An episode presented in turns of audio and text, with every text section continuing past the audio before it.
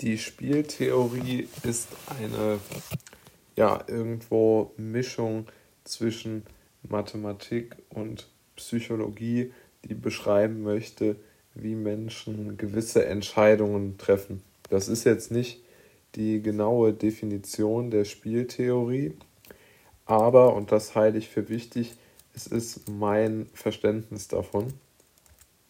Und ähm, ich denke, man sollte sich auch immer um ähm, seine eigenen Gedanken zu einem gewissen Thema bemühen und das nicht immer so äh, vorgekaut wiederholen. Das aber nur vorneweg gestellt. Die Spieltheorie hat äh, oder kann den Gedanken entwickeln, dass es gute und schlechte Risiken gibt, die man im Leben eingehen kann. Ja? Und diese guten und schlechten Risiken sind aus meiner Sicht wirklich ganz klar schon fast zum elementaren Punkt unserer Gesellschaft und unseres Lebens geworden. Aber es machen sich sehr wenig Leute eigentlich Gedanken um diese beiden äh, Punkte, beziehungsweise um diese beiden Arten der Risikoallokation. Und Risiken lassen sich natürlich sehr gut an Finanzprodukten festmachen. Äh, und da gibt es Finanzprodukte, die haben sehr, sehr gute Risikodispositionen mit guten Risiken. Und dann gibt es Finanzprodukte, die haben sehr schlechte Risikoallokationen mit schlechten Risiken. Ein klassisches Beispiel, beziehungsweise eigentlich das beste Beispiel für ein schlechtes Risiko, das man nicht haben möchte, oder das man, vor, vor dem man sich wirklich hüten sollte, ist als prominentestes Beispiel die kapitalbildende Lebensversicherung. Denn die kapitalbildende Lebensversicherung hat im Grunde genommen im Vergleich zu alternativen Investmentmöglichkeiten nur schlechte Risiken, die diese anderen alternativen Investmentmöglichkeiten nicht haben. Ja? Also wenn wir uns das mal vorstellen, wir haben einen Person A und Person B und Person A investiert jeden Monat 100 Euro in die kapitalbildende Lebensversicherung. Und Person B investiert jeden Monat 100 Euro in einen ganz klassischen ETF-Sparplan, der in alle Aktien der Welt investiert.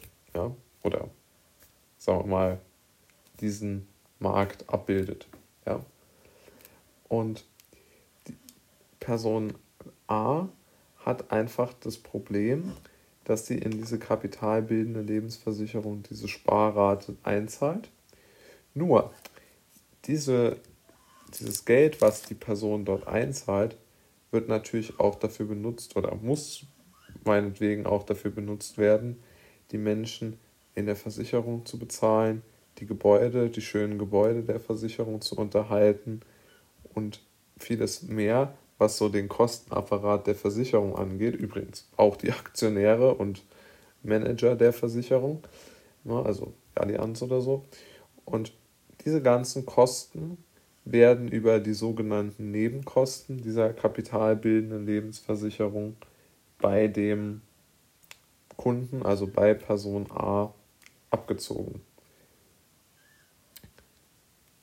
Person B hat wesentlich geringere Kosten mit, ihre, mit seinem ETF-Sparplan.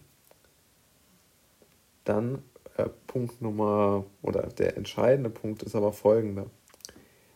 Ein Depot, das Person B hat bei irgendeinem Broker oder vom, auch bei irgendeiner Bank, beziehungsweise bei einer Direktbank, also Comdirect, Deutsche Bank, völlig egal, diese Depots sind sicher. Das heißt, wenn die Bank pleite geht, passiert dem Depot gar nichts, dann schreibt die Bank einen Brief und sagt, okay, wir sind jetzt pleite, wohin können wir Ihr Aktiendepot übertragen? Oder der Insolvenzverwalter der Bank wird das dann machen müssen. Ja, das ist gesetzlich vollkommen klar so geregelt.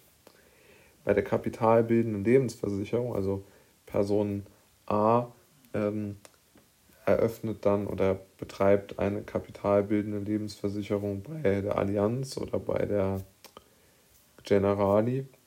Und diese beiden Unternehmen oder eines, das Unternehmen, bei dem er halt diese Versicherung abgeschlossen hat, geht pleite.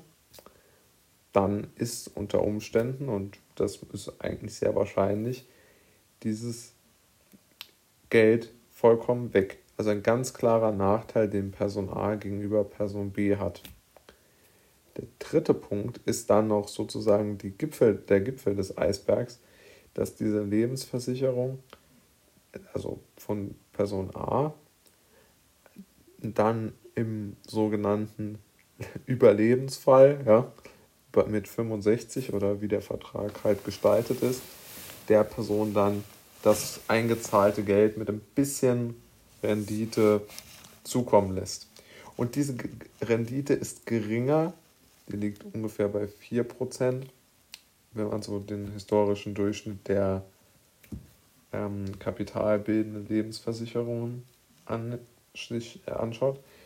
Und der, die Rendite der, ähm, der, äh, der, des ETF-Investments, das ist, ähm, ist äh, zumindest historisch gesehen, haben Aktien immer eine ähm, Rendite von 7% ähm, pro Jahr hervorgerufen. Im Übrigen ist dieses, diese Zahl, die ich für die kapitalbildende Lebensversicherung genannt habe, sehr, sehr alt. Ich vermute, es sehr, war sehr, sehr schwer, neue Zahlen zu finden. Oder ich bin mir sicher, dass die Zahl jetzt wesentlich geringer ist. Und ähm, ja, also eine viel, viel schlechtere Verzinsung auch noch des eingesetzten Kapitals. Das heißt, man hat enorme Risiken, die man, die, also Person A hat enorm viel, äh, hat enorme Risiken, die Person B nicht hat und dazu noch eine wesentlich schlechtere Rendite. Und trotzdem ist es so, dass eine kapitalbildende Lebensversicherung, würde ich behaupten, in der Öffentlichkeit immer noch zumindest ein bekannteres Produkt ist. Ob das so viele Leute noch machen, sei dahingestellt. Aber trotzdem würde ich sagen, ist das Produkt in der Öffentlichkeit bekannter als zum Beispiel ein ETF-Sparplan.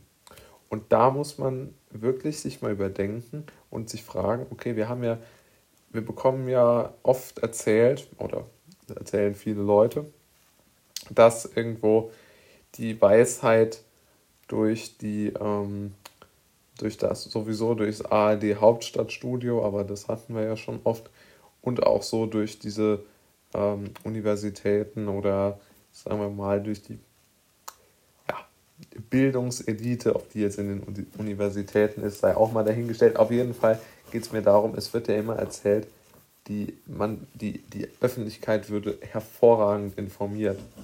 Und an diesem Beispiel ist doch ganz klar erkennbar, dass